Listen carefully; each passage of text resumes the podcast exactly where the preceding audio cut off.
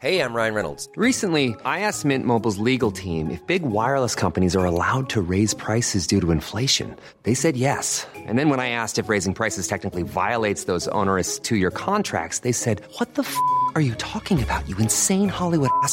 So to recap, we're cutting the price of Mint Unlimited from $30 a month to just $15 a month. Give it a try at mintmobile.com slash switch. $45 upfront for three months plus taxes and fees. Promo rate for new customers for limited time. Unlimited more than 40 gigabytes per month. Slows. Full terms at mintmobile.com.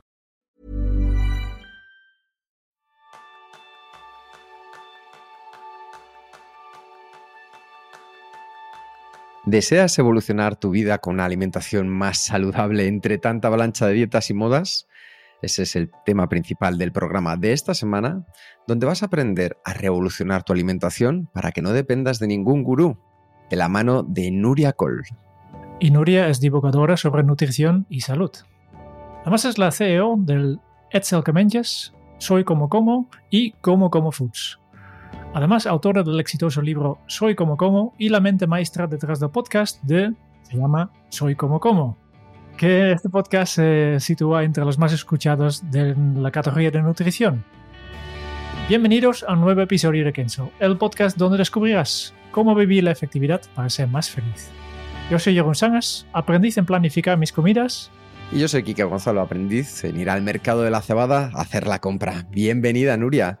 ¿Qué tal? Encantada de estar aquí. Yo tengo muchísimas ganas porque la gente que nos sigue sabe que comer es una de mis pasiones y mis debilidades. Entonces, si tú encima me ayudas ya no solo a comer, sino a alimentarme mejor, tengo una cantidad de preguntas para ti que no te puedes imaginar, Nuria. Genial. Pero oye, vamos a disfrutar de la comida, ¿eh? Eso es lo Oh, primero. No, no te, no eso- te voy a quitar ni un 1% de placer. Oh, me acabas de hacer muy feliz. No, pero bueno, tendremos que pactar cosas. Vamos a pactar. negociación. Vamos a pactar porque yo estoy siempre abierto. Y lo primero que nos gusta es conocer un poco de dónde vienes. Si abres la ventana de tu infancia, ¿qué te encontrabas a tu alrededor?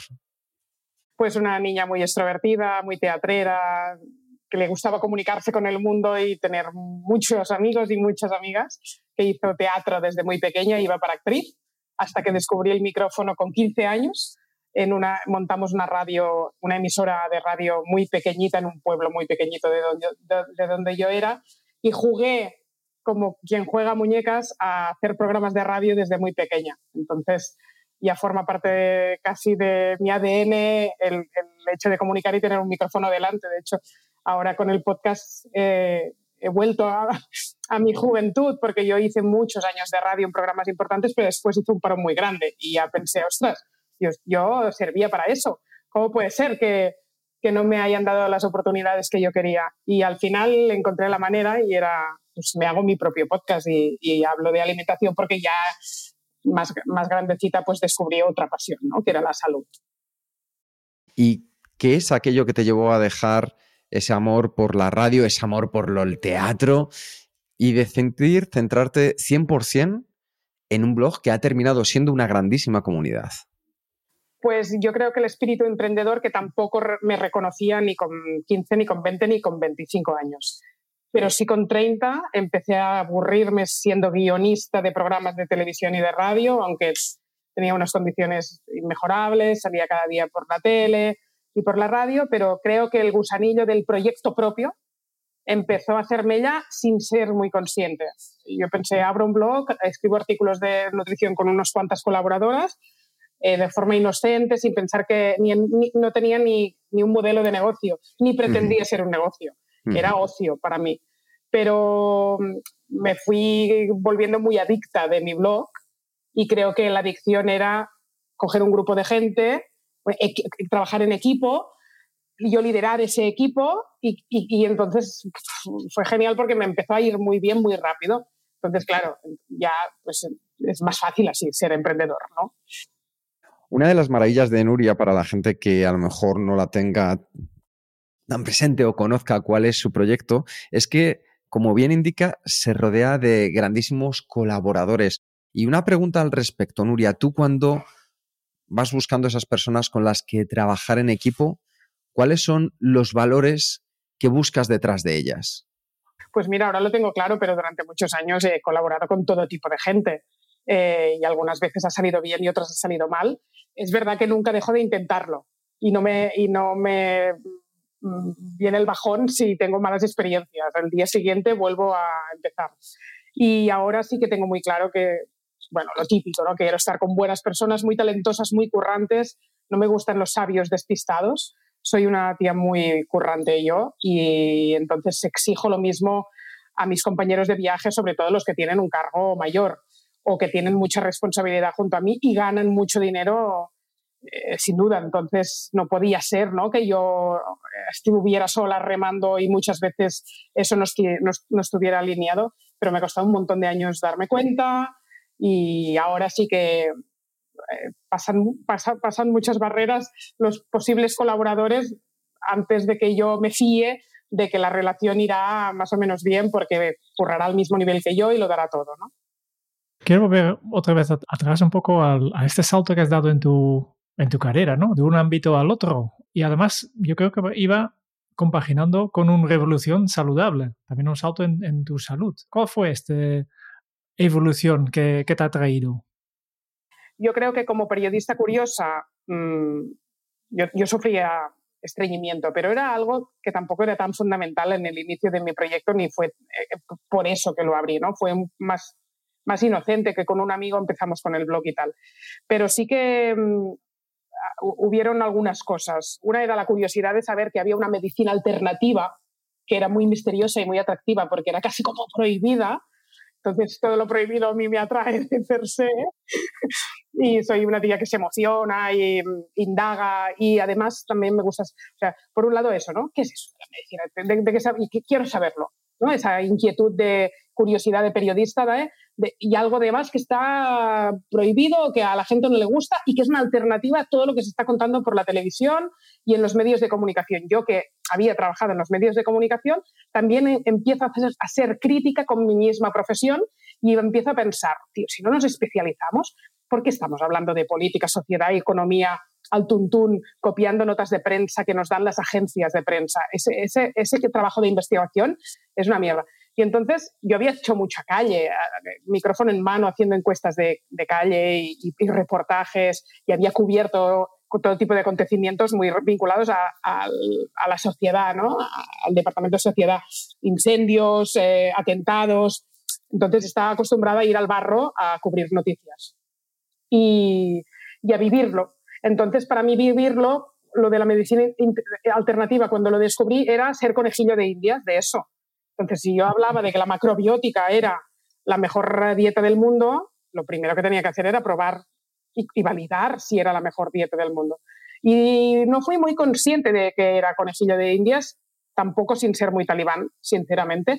Los cambios los hice a lo largo de muchos años, muy lentamente, yo creo que compañeros de mi alrededor y profesionales iban mucho más rápido que yo, pero sí que sabía que cada paso que daba seguro que no iba para atrás después. Ya se quedaba ese hábito en mí. Y, yo creo que la, curiosidad, el hecho de, investigar por mí misma, de tener una mirada propia sobre la salud y después de vivir ese proceso en mis propias carnes y ver cómo me iba funcionando y me iba encontrando cada vez mejor, Em, y, el empoderamiento que da eso, ¿no? De, la, salud no, no, está, no está todo el pescado vendido, ni, ni, la genética lo es todo. Descubrir eso y pensar, bueno, ¿puedo, puedo yo decidir cómo será mi vida de alguna manera, ¿no? Porque muchas veces pues no, no puede ser. Bueno, durante todos estos años, encima que me iba encontrando mejor cada vez, cada vez que cumplía años, era, era muy adictivo, ¿no? Y era, hostia, necesito contar eso todo el rato cosa que sé, cosa que cuento, ¿no? O sea, mi misión también es, también o sea, tengo la necesidad de contarlo todo el rato. Eh, no por, em, por el espectáculo en sí, sino para compartir eh, todo lo que sé, que me llega, porque estoy muy bien rodeada de muchos profesionales. Tengo tantos mentores que me dicen cada día, mira, ha salido un paper nuevo, este estudio científico apunta hacia aquí, hacia allí. Eh, hostia, es que me, puedo enviar un WhatsApp y resolver un millón de dudas y eso la gente no puede, ¿no? ¿Y ahora mismo qué estás probando? ¿Qué estás experimentando? Pasé por una época bastante estricta de dieta cetogénica. Eh, esto, no lo he contado últimamente aún a mi comunidad y ellas se piensan que estoy siempre muy keto y muy low carb, que quiere decir que como muy bajo en carbohidratos y es 100% así. ¿vale? Pero yo siempre digo que la inflamación yo la he resuelto haciendo esa dieta baja en glucosa, porque desde la fruta que me engorda mucho, pasando por eh, los carbohidratos más eh, refinados, pues me inflaman y me sientan mal. Entonces eso es una base que ya no he perdido, ya hará, no sé, tres años o cuatro que yo tengo una alimentación muy baja en carbohidratos. Pero para mantener el peso o reducir un poco el peso, siempre tiraba de la keto, aparte de mejorar la inflamación. Pero era una estrategia para mí también, cuando había subido tres kilos, decir, yo con la keto en una semana lo he perdido todo porque pierdes mucho líquido y tal.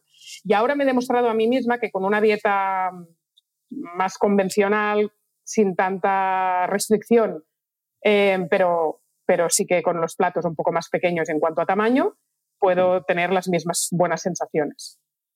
Y esto sí, hará seis meses que pienso, ostras, he entrado en un modo de mantenimiento de peso y mantenimiento de, de no inflamación muy regular sin necesidad de hacer keto ningún día. Y me lo quería demostrar a mí misma porque es muy restrictiva la dieta cetogénica. Las grasas saturadas a veces eh, suben demasiado el colesterol, aunque somos partidarios eh, de las grasas. Pero quería probar sin, sin tirar tanto de grasas saturadas si mi cuerpo respondía bien a una dieta más mediterránea, pero bueno, mediterránea healthy desde nuestro punto de vista. No, yo no como prácticamente nunca legumbres y tal. Pero claro, sí que tomo una copa de vino si me voy a cenar a un restaurante. Y con la keto prácticamente puedes, pero no puedes. En realidad no puedes porque tu hígado deja de funcionar para entrar en cetosis a la mínima que metes algo que no está estrictamente en la dieta. Y bueno, siempre vivir así no, no tiene mucho sentido. ¿Tú recomiendas a, todas las personas que hacen este tipo de experimentos para, para realmente descubrir qué funciona para ellos? pues no creo, es un poco eh, imprudente decir, os recomiendo que experimentéis.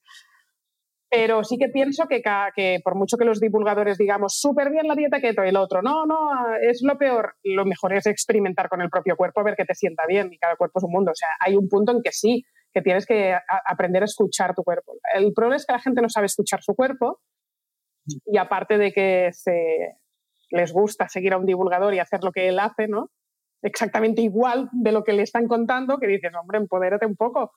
Tú haz tu puzzle, o sea, coge cuatro ideas y, pero escucha tu cuerpo, a ver si te sienta bien, porque quizás te sienta mal eso que te estoy diciendo, ¿no? La gente está súper agobiada de que con hacer ayuno, ¿no? Y a las que le sale súper bien salen ahí, esto es lo mejor del mundo, y las pobres que les sienta mal, dice, tío, me siento, qué frustración, tengo un subidón del, del cortisol por el estrés que me genera dejar de comer 16 horas y es como, pues no lo hagas. ¿Por quién te ha dicho? Pues no lo hagas. No sé. Sí, es una de esas cosas maravillosas que pensamos que la respuesta viene de otro, Nuria, cuando muchas veces nuestro propio cuerpo nos está mandando mensajes. ¿Cómo nos puedes recomendar decir, oye, el cuerpo cuando te manda mensajes puedes escucharle haciendo esto en concreto. ¿Cuáles son esos mensajes que podemos tener presentes de nuestro cuerpo? Bueno, la vida slow de entrada, ¿no? Eh, hace pocos días hablabais del slow food, pues uh, mindful eating, eh, o sea, reducir revoluciones eh, es imprescindible de entrada para tener un momento para, para respirar y escucharte, ¿no? Por ejemplo, no respiramos nada bien vivimos como en una apnea permanente, diurna, en el que cuando de golpe haces un soplo profundo, bostezas, porque hace mucho rato que no respirabas, que micro respirabas, ¿no? Entonces, ya con solo inspirar por la nariz y notar cómo, baja, cómo vas hinchando el diafragma, ya es una manera de reconocer eh, cómo se oxigena tu cuerpo y ahí ya puede haber un reconocimiento de, noto, ¿cómo noto los intestinos? Me noto hinchada, estoy súper mega llena, porque si estamos tan desconectados de eso ni, que ni cuando comemos tenemos señales de saciedad. Y es un problema eso. En las sesiones de mindful eating que hacemos alguna vez, eh, cuando empezamos a comer y al cabo de 10 minutos y al cabo de 15, 20, hay un parón cada vez de la profesional que te dice, ahora para, ¿y cómo estás de llena? Y hay muchas veces que van pasando los minutos, sigues comiendo y no, y no hay menos sensación de saciedad está la misma todo el rato. Es como no, no consigo saber si estoy llena o debería parar de comer. Paro de comer porque no queda comida en el plato. No paro de comer porque aún me queda comida en el plato. No, no, no. Y eso los niños es maravilloso ver, ¿no? Como dejan el plato lleno, se levantan, se van a jugar, al cabo de 10 minutos vuelven, hacen otro mordisco y la abuela se desespera, ¿no? Sentado en la mesa, por favor, se está comiendo ahora, digo, se está comiendo ahora, pero ahora no tiene hambre, ¿no? Pero hoy, ¿cómo puede ser que tengas hambre si has comido tal? Bueno, porque vuelve a tener hambre, probablemente porque me pega un pico de glucosa en el comedor del colegio con unos macarrones de primero y una canelones de segundo, y ahí no había proteína ni nada que le saciara. Pero da igual, puede ser que también con una comida equilibrada el niño a la hora tenga hambre y, y se escucha en el cuerpo. Y en cambio, en muchos días una de mis hijas nunca desayuna o dejan toda la cena pero no es porque hayan solo comido y picoteado durante la tarde, es que no cenan porque no tienen hambre como deberíamos hacer nosotros. O sea, que no sé decirte muchos trucos para reconectar con, nuestro, con, nuestras sensaciones, pero, pero nos tenemos que obligar porque eso es lo que nos está enfermando. Yo eh, aquí tengo pequeño consejo que me funcionó en su momento, Nuria. Eh, yo vengo de una familia en la cual hasta que no te tomabas la última cucharada de lo que hubiera encima de la mesa, no te podías levantar, con lo cual comprenderás que soy un, ávido comedor de todo lo que me pongas por delante. Y cuando descubrí el concepto de Harahachibu, esa regla japonesa de llegar hasta el 80% de tu saciedad, entendí mucho mejor a escuchar mi cuerpo porque muchas veces mi objetivo es yo tengo que terminar, ya sea por educación o ya sea porque, oye, cuesta traer un plato de comida y ponerlo encima de la mesa, pero muchas veces si hago eso, lo que estoy haciendo es anteponer lo que van a pensar los demás a pensar cómo está mi propio cuerpo. Y yo creo que esas son pequeñas cosas que podemos hacer, ¿verdad? Vosotros, eh, cuando trabajáis, ¿tenéis una forma de ayudarnos a tener un punto de partida alimenticio? Sí, sin duda. Eso que dices, por cierto, del Harahachiwi del 80%, yo lo intenté divulgar durante años y vi que aquí era muy difícil y que a la gente le sale mucho mejor un ayuno intermitente y saltarse una comida. Porque una vez tienes el plato delante, parar a tiempo es muy oriental y muy ideal, pero a la gente le cuesta un montón. Entonces, si lo has conseguido, me parece brutal, porque la mayoría no consiguen eso de ni reconocer si están al 80%, lo que decíamos que tampoco sé si estoy al 70, al 60, no, no, no consigo saber si me queda un huequecito, ¿no? Pero sí que cuando ya te has pasado cuatro pueblos, entonces sí que lo sabes, ¿eh? De, he comido demasiado, no puedo con mi alma, me encuentro fatal, ¿no? Yo creo que aquí la cultura que tenemos tampoco ayuda, ¿no? Porque está mal visto dejar cosas al plato. Claro. En contrario con la cultura asiática, que es mal vista acabarlo todo, porque es como decir al anfitrión que no había suficiente. Entonces es mucho más fácil dejar un pues esto, 20% ahí al plato.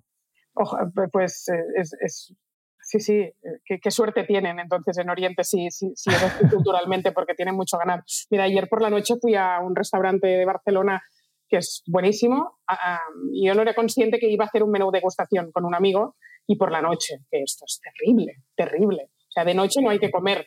A las 10 de la noche peor que a las 8, que también es oscuro pero aún peor hacer un menú de degustación en un restaurante de estrella Michelin a las 10 de la noche. Pero bueno, era bastante frugal todo y había mucha proteína y eso ayuda. Pero los, había cuatro 14 platos y cuatro postres. pero Nuria, ¿ya estás hoy aquí viva? y estoy viva. Y no quiero ir ni a bodas porque no me parece nada bien que se mezcle pescado con carne, por ejemplo, porque ya, ya lo encuentro un sinsentido. O carne o pescado, ¿no? Y, si quieres mucha cantidad, pero no, no me mezcles, total. 14 platos se mezclaba todo ahí. ¿eh? Y pedí que no me trajeran los cuatro postres. Y, y dije, pago lo mismo, tranquilos. Los, no, hombre, pero tienes que probar. Digo, es que no quiero, es que, o sea, ahora ya es aquel momento que, que me va a reventar el estómago. Y encima, aunque sea frugal, seguro que tiene azúcar. Y me he quedado con eh, las últimas láminas de cerdo caramelizadas, eh, con ese sabor salado. o sea, es el momento de parar. Y esto no es fácil hacerlo, ¿no? La gente dice, pero cómo sobrevives ¿no? en los restaurantes y es como mis ojos ya filtran, depende de qué platos de la carta, los otros ni los ven, tengo suerte que me gusta mucho la verdura. Eh, bueno, tengo puntos de partida, eso que decías de cómo ayudamos en el punto de partida, es que hay gente que dice, me sacas el, el ultraprocesado o el azúcar más bestia y tengo un problema serio y, ¿no? y bueno, eh, yo soy muy desalado, soy muy dopaminérgica, los que tienen más serotonina son más de dulce, ¿no? Y, empezarían las comidas con el postre directamente. Yo no, a mí me haces feliz con un, buen jamón ibérico. Entonces, claro, el punto de partida será mejor o peor en función de cómo seas y te tendré que convencer mucho más rato, pero hay que empezar cuanto antes. Los niños igual, mejor a los tres que a los siete, porque a los siete, si vienen ya de comer mal, wow, muy difícil. Vale, este es el punto de partida. Entonces, eh, a partir de entonces, eh, ¿en qué consiste esta, tu frase favorita? Soy como como. ¿En qué consiste?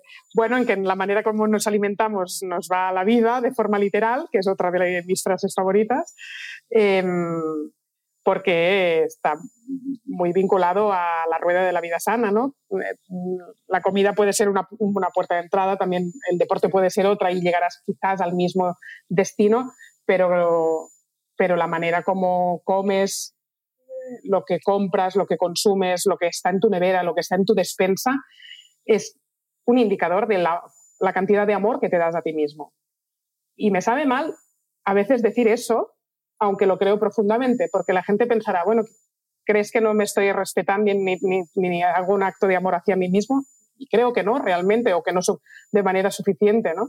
Eh, mis, mis, hijos siempre me riñen porque les llevo la peor merienda de todas las madres y padres del colegio y, cada tarde les digo, lo volveré a hacer mañana. ¿Por qué?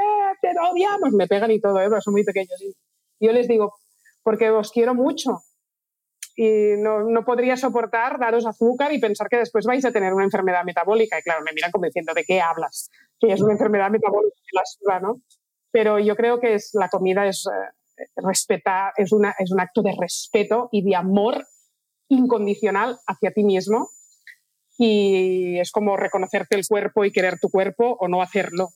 Eh, te dará salud a todos los niveles, ¿no? Un cuerpo que rechazas ah, eh, te dará mala salud eh, sexual, emocional, relacional, porque no te gusta verte, ¿no? Pues es lo mismo, ¿no? La gente dice, oye, voy a poner un parche aquí para que no me riñas. Yo ya sé que esto no debería hacerlo, que estar despensa no es nada apropiada, pero no quiero afrontar ahora el tema, pero, pero cuando ya empiezas a entrar en la rueda, te da una felicidad sobre todo y un orgullo. Conseguirlo, aparte de que te sienten bien los alimentos, es una mezcla eh, un poco terapéutica, ¿no? De, ostra, he, cambiado las reglas del juego y no solo me encuentro mejor, sino que me siento todopoderosa porque yo estoy comiendo cosas que, que nutren a mi cuerpo y no lo enferman. Hay para mí una sensación interesante que es, como, como yo me contaba al principio, a mí me encanta comprar en el mercado. Sigo yendo a ver a los puestos, a que Pedro me recomienda la fruta, a que Ángel me diga qué carne o el pescadero me digan qué tienen del día. Pero tengo la sensación, Nuria, que nadie nos ha enseñado a, a comprar, a saber qué es lo que debemos de buscar, qué es bueno para nuestra salud y cómo podemos hacer para mejorar este hábito. Yo muchas veces me he planteado hacer una formación para niños paralela a, la educación porque se enseña la pirámide alimentaria y poco más. Y la gente cree que come mejor de lo que come, con lo cual tampoco está revisando mucho porque tiene un concepto mejor de sí mismo y no ayuda la cultura y lo que decíamos antes, la etiqueta de que seguimos una dieta mediterránea y que en España se come muy bien. ¿Vale? Pero eso no nos da esa carta blanca de acabar comprando en un hipermercado donde el señor Mercadona decide por nosotros y ya no sabemos lo que es un mercado municipal, ni la parada de despojos, ni, lo que es... Y, encima, en la comida saludable es cara porque la vida es cara y no nos la podemos permitir porque los alquileres están por las nubes o las hipotecas, pero em, lo que ponemos en el carro del supermercado es absolutamente prescindible y eso sí que es caro porque encima te está enfermando y, la gente además no se esfuerza en aprender a comer porque el pescado azul es baratísimo y las legumbres son baratísimas. La verdura a veces no y la fruta tampoco, pero la gente también desecha mucha comida, se te pudre en la nevera, es, es loquísimo. O sea, es verdad, una buena carne de pasto ecológica es, tiene un precio enorme. Yo soy familia numerosa, o sea, es que no, a veces no se puede pagar y no lo pago y no tengo siempre carne de pasto. Y cada uno hace hasta donde puede. Pero, aunque, pero no es la excusa, porque aunque vayas a comprar em, una parte del cerdo y, ese sea convencional, evidentemente yo siempre estoy hablando pues de cómo se hacen los cultivos con pesticidas y herbicidas y que eso nos enferma y los tóxicos y tal, pero da igual. pero vas al mercado municipal a comprar a la parada de fruta y verdura, vamos a empezar por ahí, ¿no? Bueno, ya llegaremos a la carne pasta y si no llegamos, no llegamos, pero de ahí a comprar un iceberg lleno de plástico en el supermercado o directamente las bolsas de verdura de la, de la ensalada ya cortadas que están, sin, que, están muertas ahí dentro o directamente siempre, siempre todo congelado, pues, ¿por qué? ¿Pero por qué?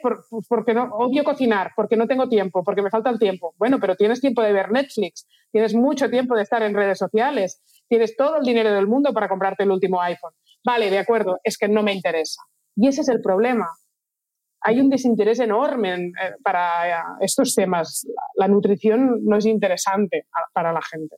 Necesitan mm, platos cocinados porque no quieren atender a eso, porque no les parece divertido aprender sobre nutrición.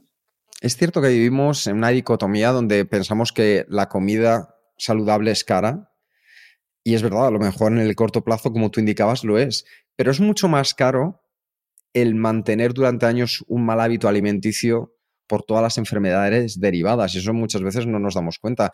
Y luego algo que, tú comentabas ahora, hay un interés de quiero que venga de fuera y me encanta seguir las modas. Entonces, eh, yo es que em, lo veo un poco con la perspectiva del tiempo, Nuria, y recuerdo la época de los azúcares. La de 0 a 0% azúcar. Luego las de baja en grasas. Ahora estamos en altas proteínas. ¿Por qué y hacia dónde nos movemos? Uy, em, bueno, por eh, lo que dicta Estados Unidos, eso lo primero porque todas estas tres modas que has dicho allí se mezclan a día de hoy, ¿no? Pero fat, fat free, light, aún sigue siendo la supermoda y high protein se añade al fat free, eh, o sea, todo, todo, está todo, todos los claims juntos en un packaging están ahora mismo, ¿eh? conviviendo. Pero, pero desde los estudios que nosotros tenemos con todos los programas de longevidad que estamos haciendo, la, gran evidencia es que casi todas las enfermedades son una enfermedad metabólica y que la enfermedad metabólica, sea hipertensión, colesterol por las nubes em, o, una diabetes, parten de una falta de energía en el cerebro que em, en la glucosa y, la glucosa puede ser una culpable. Em, también vinculada al sedentarismo una persona muy deportista, vamos a decirlo todo, una persona muy deportista tiene una capacidad de absorber y carbohidratos increíble y tendrá una salud mejor que el que come bajo en carbohidratos y, no, y, es sedentario. Y eso también o, nos lo metemos en la cabeza o no sirve de nada, te quedas con la mitad de la película. Yo no sé hacia dónde vamos, pero sí tengo clarísimo que el deporte es lo que nutre todos los órganos del cuerpo de una forma más eficaz y que creo que quizás podríamos ser un poco más laxos y flexibles en cuanto a la alimentación si no fuéramos tan sedentarios. Pero, sí, pero entonces la suma de las dos cosas es una bomba de relojería y ahí ya sabemos que las dos principales enfermedades del mundo, aparte del cáncer y el Alzheimer, todo lo otro dentro del podio de las ocho principales enfermedades es metabolismo. Infartos, infarto cerebral, eh, cualquier accidente cardiovascular, todo tiene que ver con el metabolismo y, el y entonces, bueno, la gente es que está mirando sus analíticas y dice, bueno, me ha salido el azúcar alto, pero tampoco, yo me encuentro bien, yo me siento bien. O bueno, en las analíticas me sale algún parámetro alterado, pero, pero yo, yo no noto nada. Y, y ese es el inicio de esa resistencia a la insulina. Yo creo que esto ha venido para quedarse. Eh, y aquí hay que medir, pues eso, eh, saber comer con más proteína, eh, ir encontrando caminos.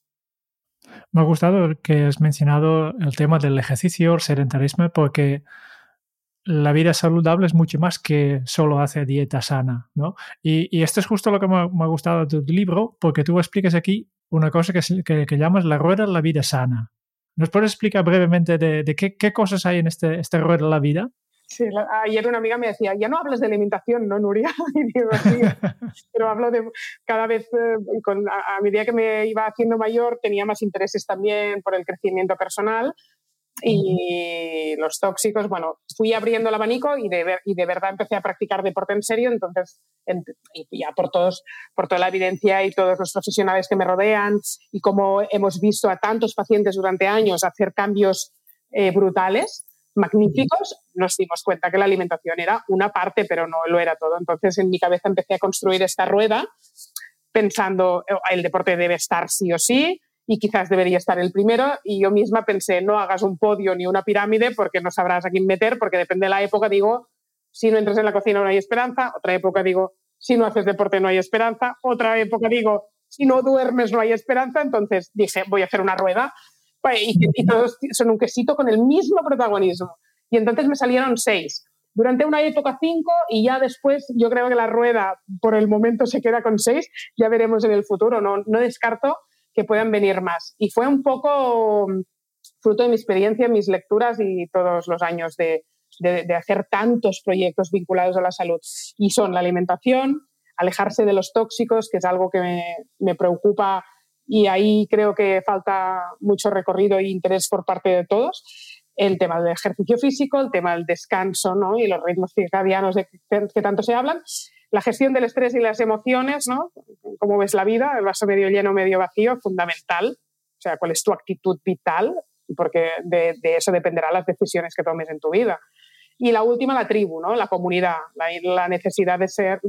Bueno, revisando un poco ya toda la historia de la humanidad, mm, pues nos hemos dado cuenta que el reconocimiento y la aprobación de los demás es fundamental y que cuando no hay esa aprobación del grupo, es cuando un adolescente se siente fuera de, todo y empiezan problemas gravísimos ¿no? de salud mental porque no eres aprobado por el grupo. Y de ahí también, pues, puede ser complicada esa necesidad de aprobación, pero tenemos que entender que forma parte de la especie. Y entonces mola a encontrar un grupo de gente de iguales donde sentirte confortable. las relaciones sociales son el kit de la felicidad. Y hay un estudio de Harvard y un libro que se llama La buena vida, que no tiene ni un año de vida, que durante 60 años han ido generación tras generación y aún siguen estudiando cuáles son los highlights que dicen, oye, esta persona fue más feliz que esta. ¿Y por qué? Y el spoiler y el resumen es las relaciones sociales, las relaciones personales. Eh, bueno, y, cuántas veces hemos reflexionado sobre la soledad, la deseada y la no deseada. Hay un momento que, la soledad sea deseada, aunque vivas en un pueblo súper pequeño porque te gusta vivir aislado y casi como si fueras un animal salvaje, hay un momento que bajas al pueblo e interactúas con la señora del colmado y necesitas ese punto de, compartir, ¿no? Y a la vez digo que es peligroso, pues porque ahora, antes, cuando yo empecé con esto de la salud y la alimentación, tú en Twitter o en cualquier perfil no te describías poniendo soy Nuria, tal, periodista, emprendedora y omnívora. Esto no pasaba nunca. Nadie, no, nos definíamos así. Ahora el vegano, el no vegano, se, define así porque necesita eh, formar parte de una tribu y de un grupo. Lo que pasa es que nos hace un poco más em, em, inflexibles, ¿no? Porque después, ¿y si dejas de ser vegano? ¿Qué es esa etiqueta, ¿no? De decir que eres vegano. Y, lo, encuentro un poco peligroso, ¿no? Porque esa necesidad de aprobación del grupo al final tiene mucho que ver también con tu propia autoestima, Em, y estamos eso, ¿no? Eh, definiendo nuestra alimentación desde ahí y bueno, está bien, ¿eh? Porque esto es como vas a una app de citas y ves el tío y el perfil dice, no quiero conversaciones profundas y digo, chao. Lo, deja todo muy claro. Sí, ya lo dejamos todo claro y vamos por catálogo, pues vale, estas son las reglas del juego. no pasarán cosas mágicas, quizá, porque estamos seleccionando las especies con las que nos queremos relacionar. Es un poco manipulado, pero sí es verdad que yo quiero estar cómoda, no estar luchando tres horas en una conversación de, oye, me gustan los temas de crecimiento personal y a ti te parece que es una memetida al psicólogo. O sea, es que no tenemos nada más que decirnos. No, no, aprenderé nada de ti, no, no, sumarás a mi vida, no será una conversación enriquecida de verdad. Entonces, vamos a buscar personas que enriquezcan nuestra mente y nuestro discurso. Claro que sí. De hecho, una de las preguntas que ha dejado eh, uno de nuestros patrones, Álvaro, para ti es, ¿qué herramienta mental o mecanismo usaste cuando tu entorno te cuestionaba al empezar a implantar hábitos saludables ¿Y qué le recomendarías a alguien que está intentando incorporar esos hábitos y que le cuestionan ese statu quo, pues a esas personas, ese contexto que le rodea? ¿Tú cómo lo hiciste y qué podemos poner en marcha aquello que aprendiste?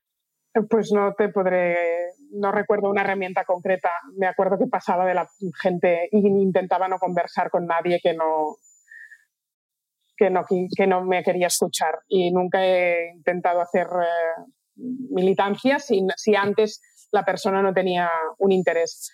Em, ir a mi rollo, dejar que la gente opinara sin que me importara mucho y al final al cabo de los años, como ya está mucho más implementado, pues han vuelto, ¿no? A, no a decir tenía razón ni nada de eso, porque... No, y tú no, has, no, tú no lo has dicho ya, ya te esperaba yo aquí, ven aquí, que tengo la, lista, la lista de pendientes para contigo. Es que haces el clic cada, cada persona cuando lo siente y lo necesita, ¿no? Y al final es como, ostras, mira, esta amiga no tenía puesto el foco ahí y ahora me está haciendo preguntas más constantemente sobre, oye, ¿qué bebida vegetal me recomiendas y tal? Y me tenía tenía 10 años de su vida mi WhatsApp para preguntármelo y nunca lo hizo. Bueno, pues ahora es el momento que... o sea, me he sentido bicho raro, pero es verdad que escribe mucho la gente diciendo que es como muy incómodo en su casa eh, estar lidiando todo el día con eso y con la guerra, ¿no? Con los padres, con tal. Y debo deciros que, bueno, mi actual ex marido, pero que ha sido mi marido durante 15 años, hizo medicina tradicional china, es fisioterapeuta, está en el mundo de la salud. Entonces, era fácil porque yo le preparaba unas acelgas y me, y me decía, puta madre, genial, acelgas para cenar. Entonces le gustaba mucho más el dulce que a mí, teníamos que pactar un poquito de, oye, si tú te pides un brownie en el restaurante, pues la niña de 8 años querrá un brownie. Y entonces era, mm, y, le, puedo dar un brownie y yo, bueno, pues venga, va así, ¿no? también soy mucho, muy flexible, ¿eh? porque a veces él, me decía, ¿no? Él me dio muchos consejos de Harajechibu, que él tenía mucha capacidad de hacerlo. Como médico chino, era un amante de la fitoterapia y me decía, no bebas entre las comidas, que te encharcas y tal, o no cenes tarde. O sea, yo empezaba el proyecto y él ya me daba consejos que yo aún no sabía y después yo, ¡buah! tal, ¿no? Y me dijo, he creado un monstruo porque tú cuando empezamos todo esto no lo sabías. Y, el, y el, ese he creado un monstruo, a veces también lo pienso de cara a la gente, de he creado un monstruo, porque tengo como esa responsabilidad de, que yo no quiero que la gente sea súper talibana, de que reivindico la imperfección en mi vida, de que se piensan que lo hago todo perfecto y no es verdad. Entonces no he necesitado herramientas de lucha porque yo con mis amigas em, soy muy flexible eh, de, primero, de que ellas tomen Coca-Cola es que ni una mirada. O sea, ¿de qué? ¿Quién soy yo? ¿no? Si yo también tomaré otro día una copa de vino o un día. O, por ejemplo, ¿no? esa lógica mía de mi madre no le puede comprar en una panadería una cosa de bollería en absoluto a mis hijos, pero yo sí, yo el día que decido, yo hago la excepción y voy y venga croissants de chocolate para, para todos. Y es como, ¿por qué lo haces? bueno, primero porque soy la madre y yo decido el día de la excepción. O sea que tan, que, no sé, lo he, lo he incorporado como mucho más normal. Y la gente sí me escribe, me dicen, sufro mucho, tal, no sé qué. Y yo pienso, es que quizás que eres muy, muy exigente y no hay nunca una excepción en tu vida. Y entonces, claro, esa rigidez, sí, entonces es más difícil de llevar, pero yo no lo soy. Sí, porque te da ese, punto de libertad que yo creo que es muy sano para disfrutar no solo de la alimentación, sino de muchas otras cosas en la vida, que a veces hay que dejarte también Claro, claro. Y, más, y hay más adherencia ¿eh? haciendo algo así. ¿eh? Y además es que ni tan solo pienso, ¿qué hago? ¿Pareto 80-20 o fines de semana me desmeleno y de lunes a viernes tal? No, nada, o sea, nada. No es, que, ¿cuál es? que cualquier norma no tendrá adherencia, ¿no? Bueno, en mí sí puede haber adherencia en keto y tal, pero porque llevo más de 13 años eh, y a mí seguir una dieta cetogénica estoy tan al borde de la keto siempre, de la manera que ya como, que para mí hacer el cambio no es, ahora no podré comer todo eso porque vengo de meterme cada día en vena zumos de naranja. No, hombre, no.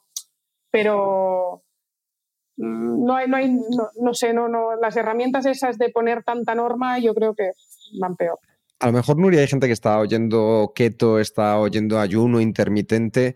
Nosotros no vamos a profundizar, pero os vamos a decir que si os interesa, vayáis al podcast, vayáis a Soy como como, porque vais a encontrar, ya sea en el libro, en las entrevistas, en el equipo, en el programa que tiene televisivo Nuria, más información de cada uno de estos aspectos para que profundicéis.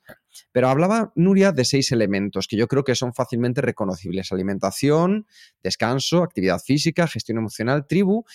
Y hay veces que el impacto de los tóxicos nos puede sonar algo más raro.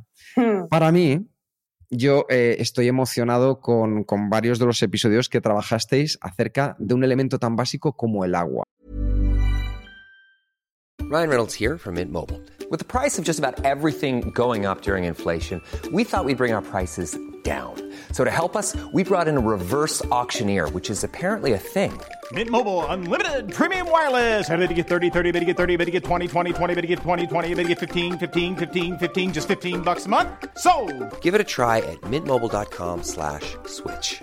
$45 upfront for three months plus taxes and fees. Promo rate for new customers for limited time. Unlimited more than 40 gigabytes per month. Slows. Full terms at mintmobile.com.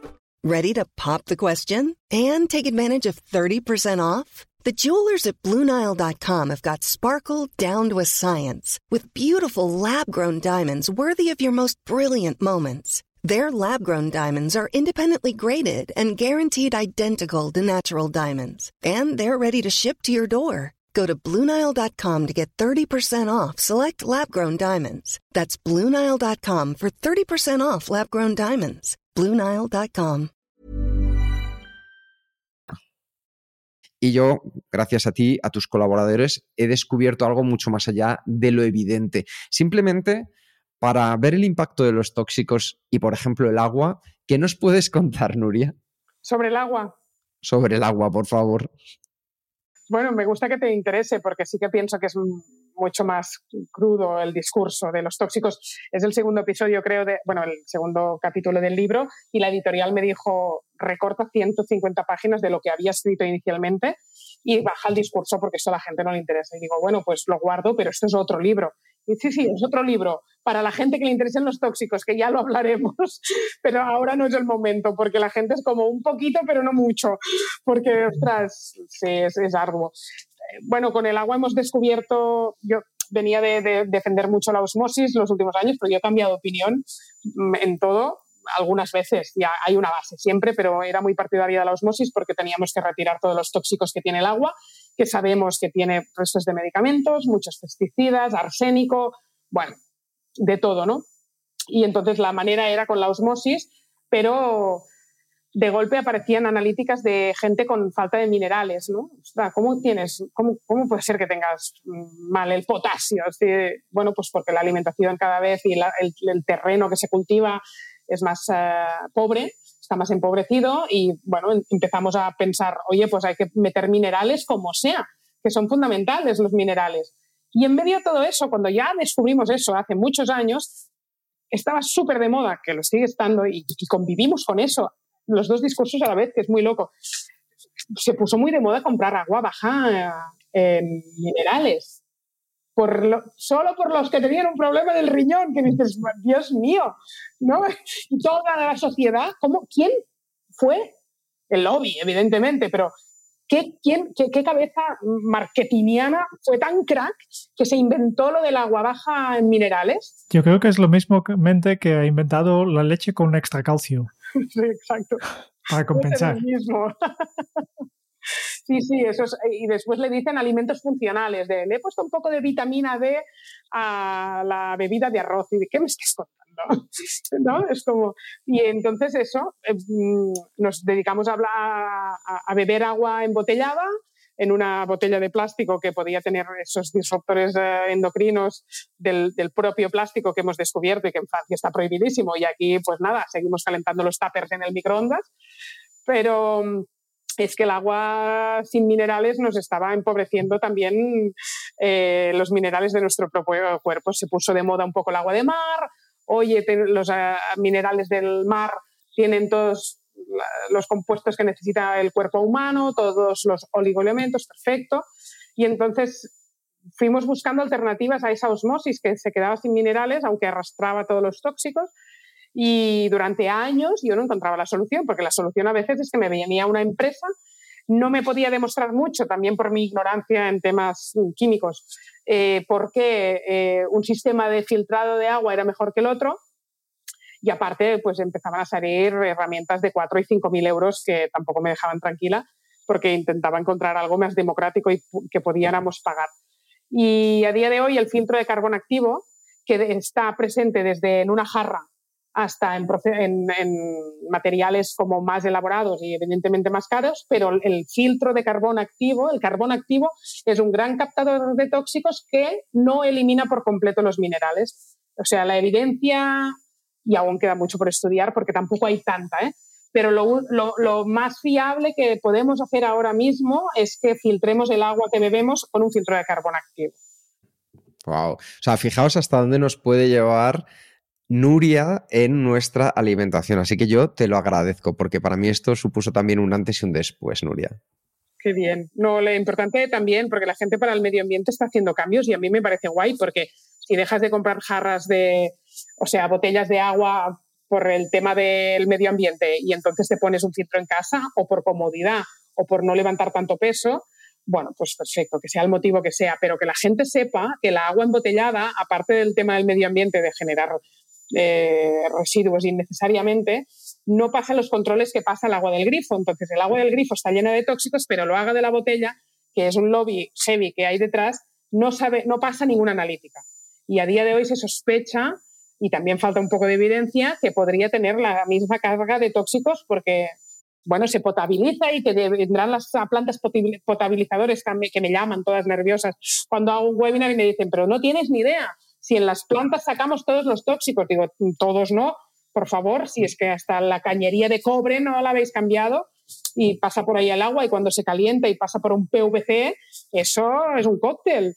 O sea, y es un problema porque es el, de la comida, es el alimento que más veces comemos a lo largo de la vida, del día, de la semana, del mes y de la vida. Es el alimento por excelencia, el agua. Yo tengo que decir que viniendo del mundo de la biotecnología, habiendo estado trabajando en Estados Unidos, conozco de primera mano cómo funcionan los lobbies, en especial cuando tenemos que hablar de la salud, porque con nuestras máquinas en biotecnología tenían que pasar los niveles de pureza. Entonces, sé determinadas cosas que jamás compraría en un supermercado, pero aquí te lanzo una pregunta de otro de nuestros patrones, Andrés, que ojo que tiene miga. Eh, a ver cómo sorteamos esto, Nuria. ¿Tú tienes alguna lista por supermercado con un producto que digas que es saludable? O, si nos puedes recomendar alguno de los tuyos que sea favorito. Un producto, me estás pidiendo un producto de un supermercado que sí sea saludable. Que sí sea saludable, porque yo puedo, por ejemplo, puedo decir que determinadas ensaladas de determinada marca de un supermercado jamás las compraría, porque yo sé lo que hay detrás de eso, ¿no? Pero tú en tu caso, vamos a lo contrario. Alimento recomendado de supermercado, en concreto que digas, mira, esto y esto, adelante. O sea, quieres una marca y, un, y el nombre de un super.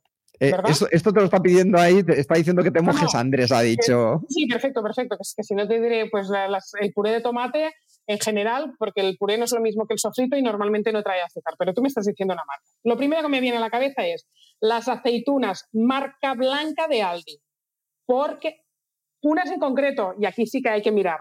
Yo creo que las que tienen como trozos de pimienta, pimiento rojo, no son las óptimas y las que son más verdes con, solo con el jugo, eh, pero hay que validar. Una de las dos es, buena y una de las dos eh, es mala. Marca Aldi aceitunas porque solo tienen eh, ingredientes naturales y no tienen glutamato monosódico, que, es que hay que mirar siempre eh, y en general en los supermercados todas las aceitunas lo traen, hay que mirar que no lleve el aditivo E621, que es el glutamato monosódico, que es neurotóxico y da sensaciones a veces parecidas a la epilepsia, algo heavy, que es lo que se pone en los restaurantes chinos de toda la vida, que da ese sabor adictivo del restaurante chino. O sea, el glutamato que el glutamato es una sustancia que tenemos en el cerebro que la genera el propio cuerpo y que es indispensable, no hablo de este glutamato. Hablo del saborizante añadido, ese, sabor típico del restaurante chino, se pone porque es un potenciador de sabor en muchísimos productos. Pollería, patatas fritas, galletas, de todo y mucho, mucho en las aceitunas. Entonces, las aceitunas son un gran alimento, pero a veces son agridulces y, y llevan azúcar y o E621. Y en Aldi, a precio regalado, hay aceitunas sin este potenciador de sabor. Que veremos que la, comida saludable no es caro tampoco. Exactamente, es una grasa perfecta para empezar a dejarme de hacer este tip que me encanta. Preparamos la, la digestión comiendo unas cuantas aceitunas antes de comer, porque genera saliva y salado en la boca. Ahí empieza, la digestión empieza en la boca, pero con ese salado, esa manera de ensalivar con eh, algo salado, como podría ser unos pepinillos eh, o unas aceitunas, es perfecto como para empezar la comida. Sé que es el vermut ideal. Podemos dedicar todo un episodio, toda una entrevista solo a, todo lo que puede salir en las etiquetas de los productos del supermercado, ¿no? pero quiero limitarme a una pregunta de otra persona, otro de nuestros seguidores, Bier, que, que nos ha dejado, que en lugar de leer la etiqueta, existen determinadas aplicaciones que clasifican los productos en los supermercados. Eh, por ejemplo, una que yo incluso he visto también, se llama Yuka, y tiene este semáforo nutricional para decir, este es saludable, este no, o esta es la alternativa a este producto que puedes comprar. ¿Tú ves útiles estas herramientas? No, la respuesta corta, la respuesta corta es que no. Pero voy a matizar un poco, porque bueno, he tenido Yuka y he estado investigando un poco porque veía que era muy útil para la gente. Si comparamos tres aceitunas la aplicación sabrá encontrar las mejores aceitunas, no con mis criterios, punto número uno. No creo que reconozca un potenciador de sabor y saque peor nota. Es decir, los parámetros incluidos dentro de las aplicaciones para mí no son suficientemente exigentes, pero sí que a grosso modo, si coges tres mm, marcas de galletas, la aplicación te dirá si esas galletas son mejores que las otras. O sea, sirve para descartar lo peor pero te dirá qué galletas coger y yo te diré, no coger ninguna galleta. Y lleva azúcar también y, toda la mierda del mundo. Entonces, no, no, es como Nutri-Store. Y aparte, una cosa muy heavy, porque he hecho experimentos con mis propios productos. Cuando yo, yo, tengo, por ejemplo, un condimento a la venta que se llama Duca, que es una receta increíble de origen egipcio, que es un sustituto de la sal, pero tiene sal, tiene pimienta negra, tiene comino, tiene cilantro eh, todo picadito, con sésamo y un poco de avellana, almendra, depende, un fruto seco todo picadito, picadito, le da un punto como árabe, lo pones encima de las verduras y te traslada y, es súper aromático. Tengo la versión hot con cayena, eh, pero la receta solo la receta natural es, eh, a través del comino viajas mucho, ¿no? Y un brócoli puede ser mucho más delicioso. Pues yo puse la etiqueta en yuca de Duca, de mi producto y me, y me suspendía el producto. Y puse unas barritas de Mercadona de esas snacks y aprobaba y sacaba mejor nota que el Duca. ¿Por qué?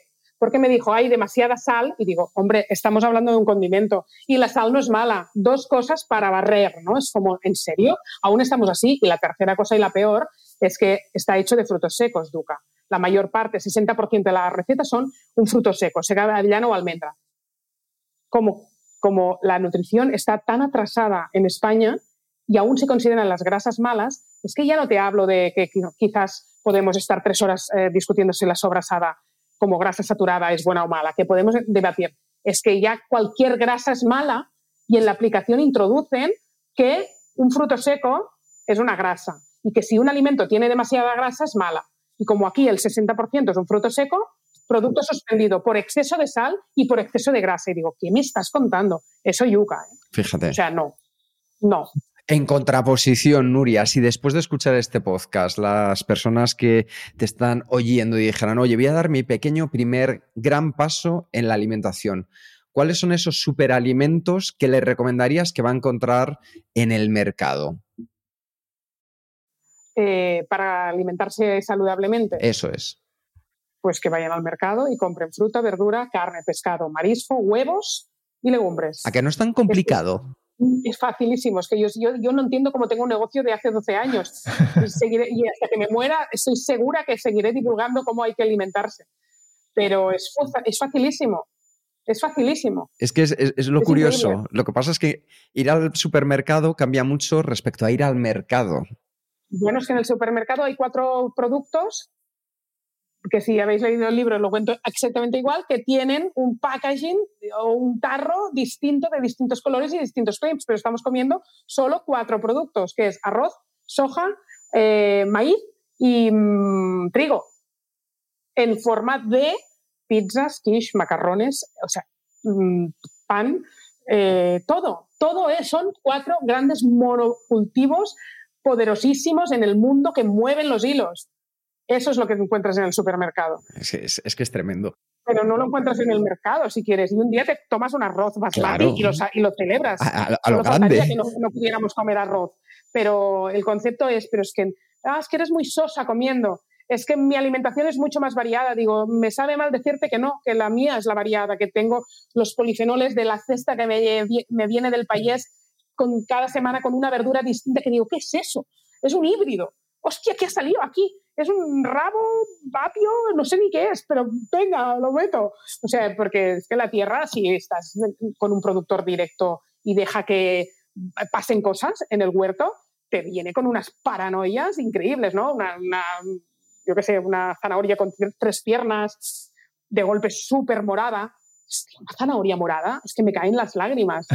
Es increíble, está llena de, de antioxidantes esa zanahoria. La gente no ha visto en su vida en Mercadona una zanahoria morada y si no es que la han pintado, o sea, porque claro, también intentan reproducirlo todo para, para, para engañar. Sí, yo, recuerdo un, un experimento, bueno, un experimento es que es muy sencillo. Coges un huevo que hayas comprado en cualquier supermercado, coges un huevo de toda la vida de cuando vas a la pollería, te los pones en la mano, empiezas a mover un poquito y enseguida ves la yema, en un caso se rompe y se destruye, en el otro lado ya puedes empezar a jugar, pasarla de un lado a otro.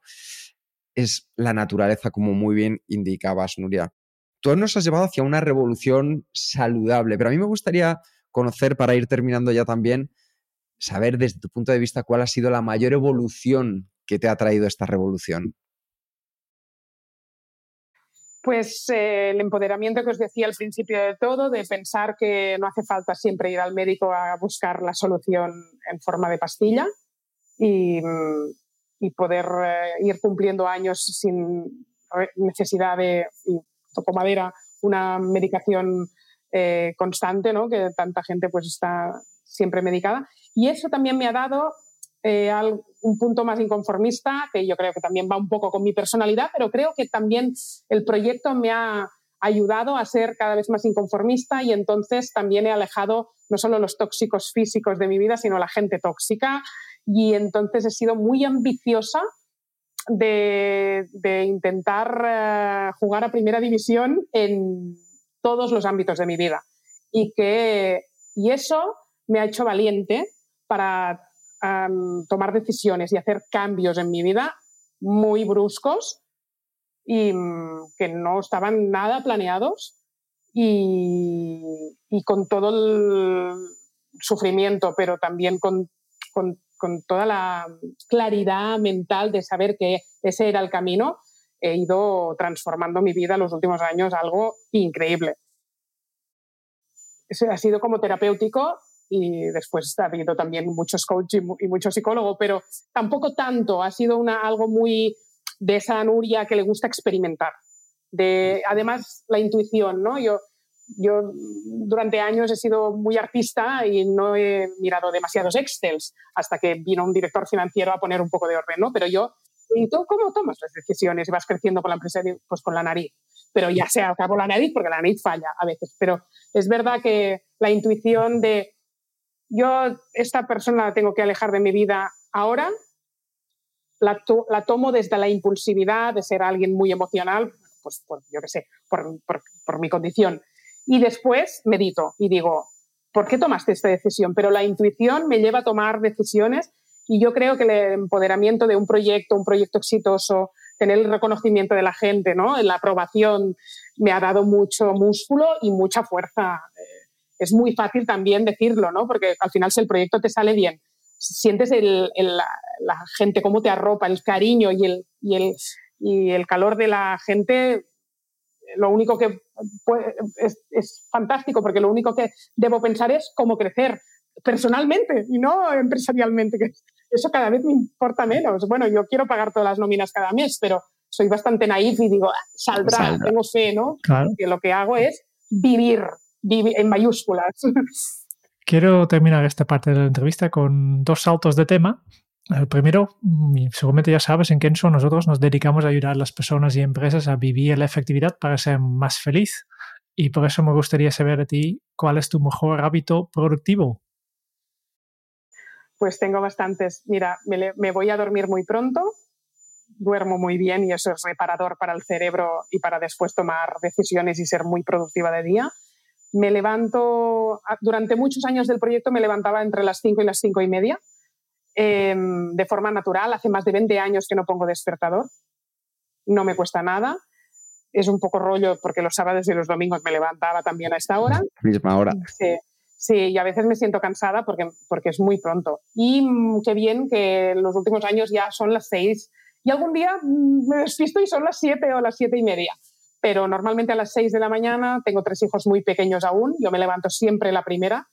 Eh, creo que también el hecho de saber que están en casa y que empezarán a requerir cuando ellos se levanten hace que mentalmente yo, primero, ya sé que me tengo que acostar 10, 10, 10, y media para cubrir las horas. Y después que sé que serán el momento en que no suena el teléfono, que ellos duermen y que puedo repasar todo el mail. Y es un gran momento de creatividad en mi vida a las 6 de la mañana. Mi equipo lo sabe. De 6 a 8 de la mañana yo envío 20 emails con ideas a construir, las urgentes y las no urgentes, pajas mentales de hacia dónde va el negocio, cualquier cosa, cualquier cosa, y, y, respondo emails. Pero eh, son dos horas muy, muy productivas que me dan una tranquilidad brutal para que el resto del día pueda ser hasta más relajado. O sea, me da, es como yo, el, mi granito de arena ya lo he puesto. Como CEO he disparado todos estos encargos de proyectos, de las cosas que hay que hacer y las ideas creativas, que es lo que aporto ahora mismo. Y el resto del día quizás era tener una conversación profunda con un trabajador o preguntarle cómo está, o hacer una reunión o una comida de negocios, o a veces con otro emprendedor, eh, o grabar millones de podcasts y estar en rodajes. Hay días que la turra puede durar 12 horas de rodaje en palmo con un directo, una masterclass y no sé qué. Pero no son todos los días así. Y hay días que quizás solo hay lo de, la, pero lo de 6 a 8 es fundamental que esté para que yo, y, soy cero procrastinadora, o sea, no me da pereza nada o casi nada. O sea, alguna tarea de mí, a veces oigo CEOs que dicen el 80% de mis tareas no me apetecen porque son papeleo, ta, ta, ta. Yo me lo he ido quitando todo. Casi nunca he hecho cosas que no me interesaban y, además, como no sé hacer muchas, seguro, seguro que necesito contables, diseñadores, porque yo tengo, o sea, yo opino del diseño si me gusta o no. Y es súper importante en nuestro proyecto, por ejemplo, que el diseño sea impoluto, pero yo no tengo ni idea de Photoshop. Entonces, como me pasa, que no sé de casi nada, es mejor. así me lo miro desde fuera con esa mirada fresca de pues yo veo esto, veo los errores, los ayudo em, y, no, y, no, me da pereza, soy muy, muy trabajadora, demasiado. Em, ahora empiezo a vivir un poco mejor, pero he trabajado muchísimo, tengo el proyecto todo el día en la cabeza, una escucha muy activa de estar por la calle y, cruzar eh, tres imágenes y que me venga otra idea y es como, suerte que no son ideas de, que mucha gente me dice, yo también y tengo una lista de siempre que voy rellenando de ideas nuevas de negocio. Digo, mira, y, digo, ¿y las llevas a cabo? Y me dice, no, porque claro, muchos son pues, de un desarrollo tecnológico imposible. Yo tengo suerte en eso porque voy, voy poniendo foco. Yo no quiero abrir empresas nuevas cada día porque he tenido ahora, ¿quién, quién ostras, se podrían inventar bombillas rojas más baratas porque no sé cuántos. Bueno, sí y no, pero todo está como muy enfocado siempre a lo que yo hago y eso me permite no distraerme. Y aún así, aun poniendo foco, claridad, em, eh, eh, hacer tareas verdaderamente transformadoras y estar hora, hora y media haciendo la misma tarea sin mirar el móvil y ser muy capaz de, eso, os digo que he sido diagnosticada ahora hace un año y medio de TDA y que soy una persona muy dispersa y, y bueno, la típicamente creativa que a la vez es dispersa, yo no consigo mirar Netflix no por nada, o sea, sí, por algunos motivos, porque tengo otras, estoy ahí haciendo, yo qué sé, la pose de la muerta, tengo muchas cosas así de hábitos para hacer, ¿no? Mil horas ahí limpiándome la cara, un masaje de no sé qué, con mimos a mí, ¿no? Y entonces no, no me interesa Netflix, pero sobre todo porque es que soy dispersa y no me cuesta aguantar una película entera.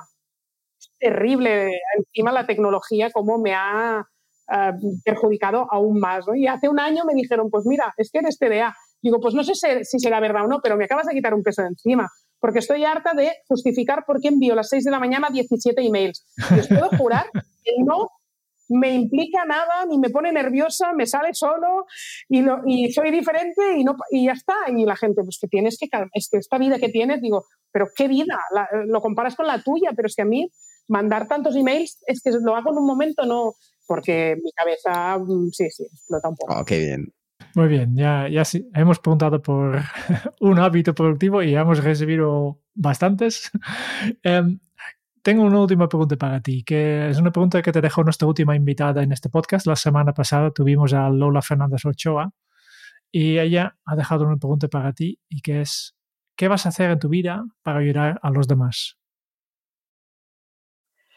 Haré lo que estoy haciendo porque creo que ayudo muchísimo más que cuando hacía radio y televisión generalista y lo que aún me haría más ilusión, que es como el upgrade de lo que estoy haciendo ahora para transformar la salud de las personas, sería montar una fundación para que gente más cercana que, lejana se pudiera permitir el mundo de la salud integrativa, sobre todo cuando hay casos de patologías graves eh, de niños o de adultos que no se pueden permitir nuestro mundo porque todo va fuera del sistema público y es eh, imposible de asumir. Y tenemos en mente hace un tiempo montar una fundación, la fundación de Soy como como y ojalá no será, no será inminente, pero sería, sería algo importante del proyecto y le daría mucho sentido a lo que he estado haciendo porque yo monetizo sin publicidad, necesito ganar dinero a través de los cursos online y mucha gente no se los puede permitir. Claro. Interesante. Y para continuar la cadena, ¿qué le preguntarías al próximo invitado o la próxima invitada de este programa? Alguna cosa de productividad, ¿no? Probablemente. bueno, pero a mí me interesa, ¿eh? A mí me interesa de verdad. Yo os escucho también un poco por eso. Em, para ser productivo, o sea, vaya a fusionar vuestro mundo y el mío. ¿Qué o sea, ¿qué hábitos o qué herramientas usas en tu día a día para ser más productivo con hábitos de vida saludables. Ah. Es decir, ¿no? Hay días que dices, yo tengo una socia que es alucinante, se seca el pelo mientras está expuesta a luz roja.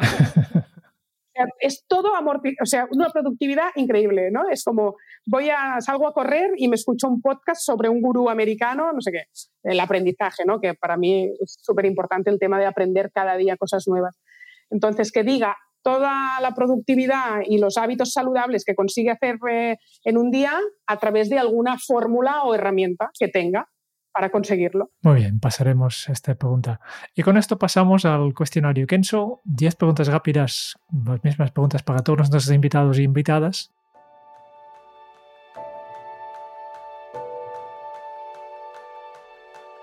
Y la primera pregunta que tengo para ti es, si tuvieras que compartir un solo aprendizaje de todo lo que has vivido hasta ahora, ¿cuál sería?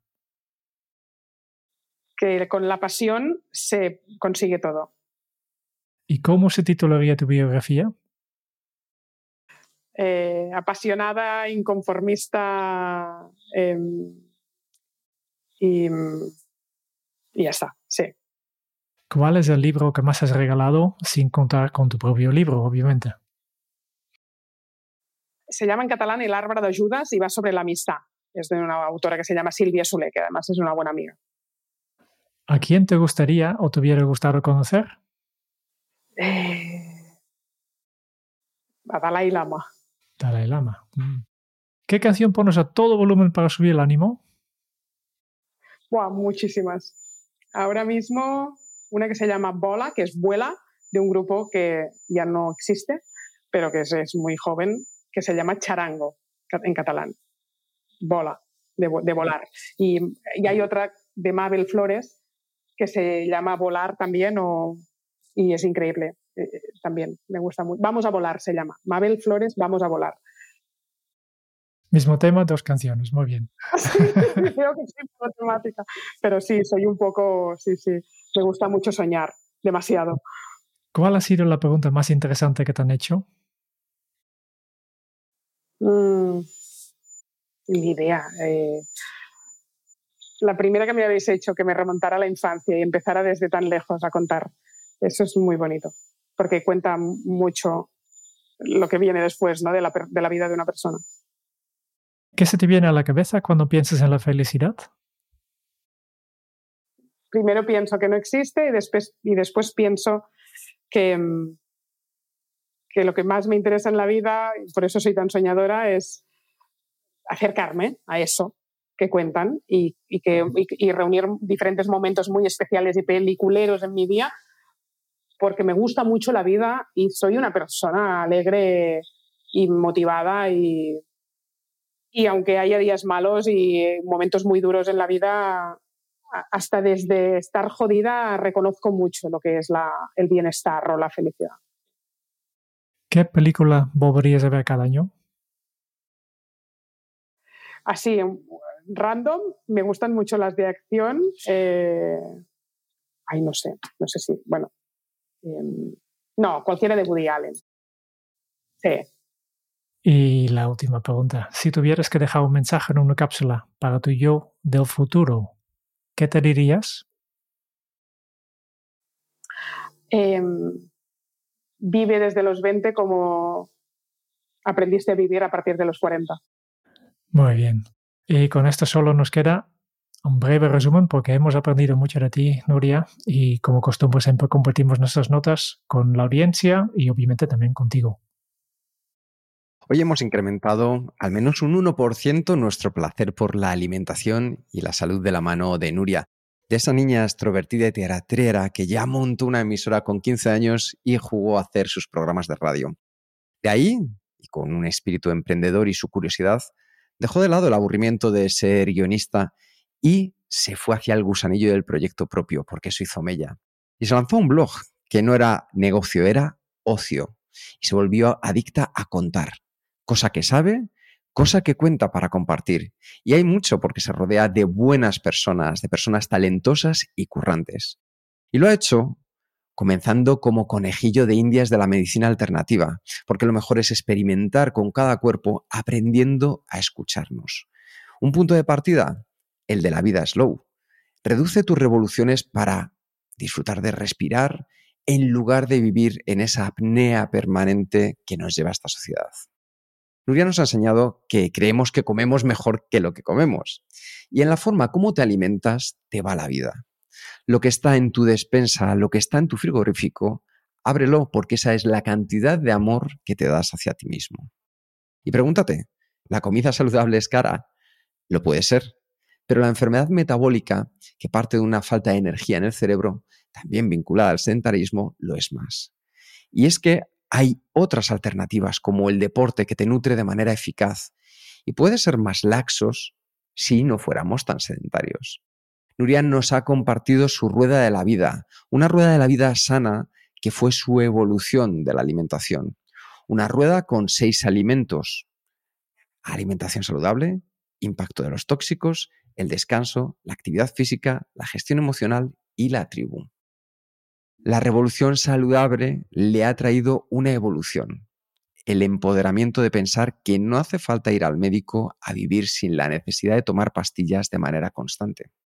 Y también le ha traído a Nuria un punto más inconformista, es alejarse tanto de los tóxicos como de la gente tóxica. Así que rodéate de gente y no hagas militancia si no hay interés. Nuria reivindica la imperfección y la excepción, porque ahí se genera mayor adherencia.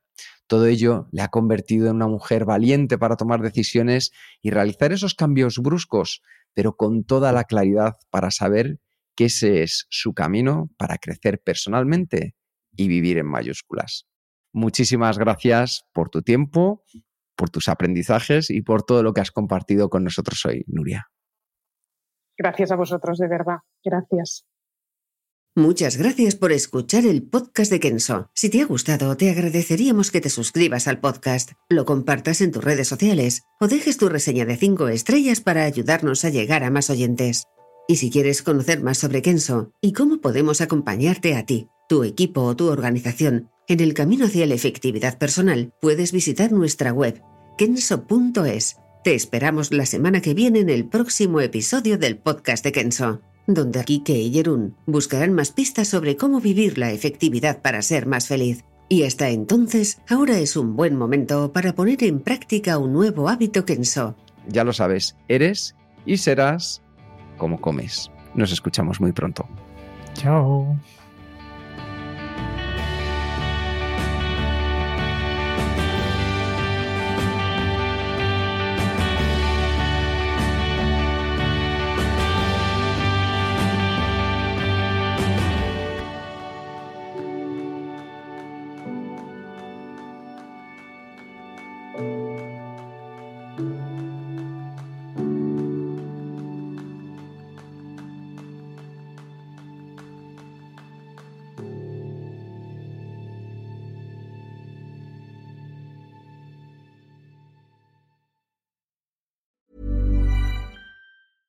Ever catch yourself eating the same flavorless dinner three days in a row? Dreaming of something better? Well, HelloFresh is your guilt-free dream come true, baby. It's me, Kiki Palmer. Let's wake up those taste buds with hot, juicy pecan-crusted chicken or garlic butter shrimp scampi. Mm. Hello Fresh. Stop dreaming of all the delicious possibilities and dig in at HelloFresh.com. Let's get this dinner party started.